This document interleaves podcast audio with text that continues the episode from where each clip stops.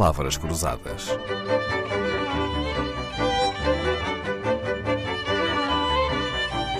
Porque quase tudo é uma questão de semântica. De uma forma ou de outra, a expressão economia circular já entrou no vocabulário de muitos empresários, organizações não governamentais, decisores políticos, comentadores e jornalistas.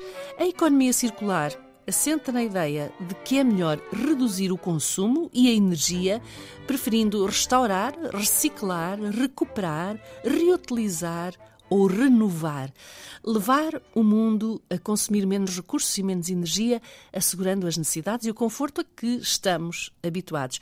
Ora, a economia circular está no dia a dia de Adriana Cerqueira, que depois de uma vida dedicada ao setor financeiro, decidiu vender o que não tem, dar vida nova a coisas que estavam guardadas e conceder a oportunidade aos compradores de terem o que sempre desejaram a um preço mais baixo. Então, e como é que se faz este milagre, Adriana? Bom, eu estive muitos anos a trabalhar no mercado financeiro e na área de aconselhamento financeiro e cansei-me, apaixonei-me pela, pela área dos leilões uh, que é uma área que tem uma amplitude muito grande em termos culturais, em que se lida com muitas temáticas, com muitos estilos de peças, com muitos estilos de pessoas. Uh, e o que eu achei mais desafiante é poder aliar uma área tão tradicional, como os leilões, com as plataformas tecnológicas, que hoje em dia fazem realmente parte da nossa vida. Ou seja, estamos nós, a falar de uma leiloeira online, é isso? Quando surge a pandemia, em que todos nós tivemos obrigatoriamente que parar, eu também tive que parar, a minha cabeça é que não conseguiu parar. Eu não parava de pensar que faria todo sentido criar a minha própria leiloeira, e foi assim que nasceu a Bid by Bid Leilões, que é uma leiloeira realmente 100% online, é uma leiloeira sem base de licitação, mas é destinada a todos. É uma, de, uma leiloeira que procura uh, ser mais democrática, ter de tudo para todos. Uhum. Foi assim que nasceu o projeto. Nos Estados Unidos, há décadas que nós vemos nos filmes as vendas de garagem entre vizinhos. Eh, nos países do norte da Europa também há grandes eh, tradições em cidades com os seus mercados de segunda mão, mas essa mentalidade demorou a chegar a Portugal, não foi?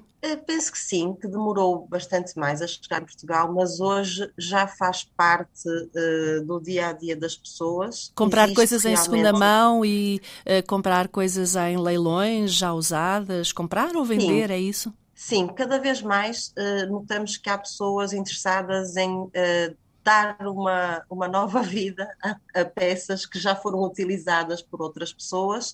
Uh, acho que o lema hoje é realmente o reaproveitar, é o reciclar, é o continuar a fazer com que determinadas peças que já não têm muito bom uso para algumas pessoas possam ser utilizadas para outras pessoas e fazer com que essas peças continuem a contar uma história.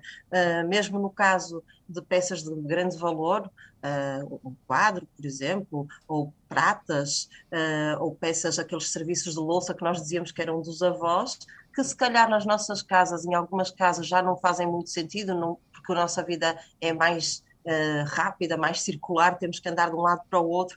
Uh, para algumas pessoas faz sentido terem essas peças, conseguem comprá-las a um preço mais interessante, sem ser novo, e conseguem manter a história dessas peças viva. E há casos de objetos mais bizarros, únicos ou raros eh, vendidos e comprados uh, em leilões? Há casos engraçadíssimos uh, e que a maior parte das pessoas por vezes não sabe, mas, por exemplo, uh, o letreiro de Hollywood foi leiloado, Uh, há um colecionador que coleciona os letreiros sempre que eles são uh, retirados e vêm novos, e portanto os letreiros são colocados em leilão. E houve um colecionador que conseguiu ficar com o letreiro de Hollywood para completar a sua coleção. Do que é que estamos a falar? Uh, Daquelas letras que se, que se vêem lá no alto sim, da montanha em, em, Los Angeles? Exatamente. Hum dessas letras precisamente. Uh, e, esse, e esse colecionador tem piada porque ele já tinha conseguido leiloar peças, uh, as letras desde 1978, ou, porque o primeiro letreiro acho que foi nos anos 20, e portanto ele foi sempre comprando cada vez que que. que curioso. Bom, e se vendeu a palavra letra a letra, é. cada, cada letra ser um lote, não deve ter ganho pouco dinheiro. Estas letras de óleo foram levadas por um preço exorbitante mesmo, mas para quem. Acho que foram mais de 400 mil dólares, portanto, estamos a falar de muito, muito dinheiro mas houve uma situação mais recente, ainda mais curiosa, é que houve uma revista de banda desenhada que foi leiloada, é uma revista que tinha, é onde o Super-Homem aparece pela primeira vez.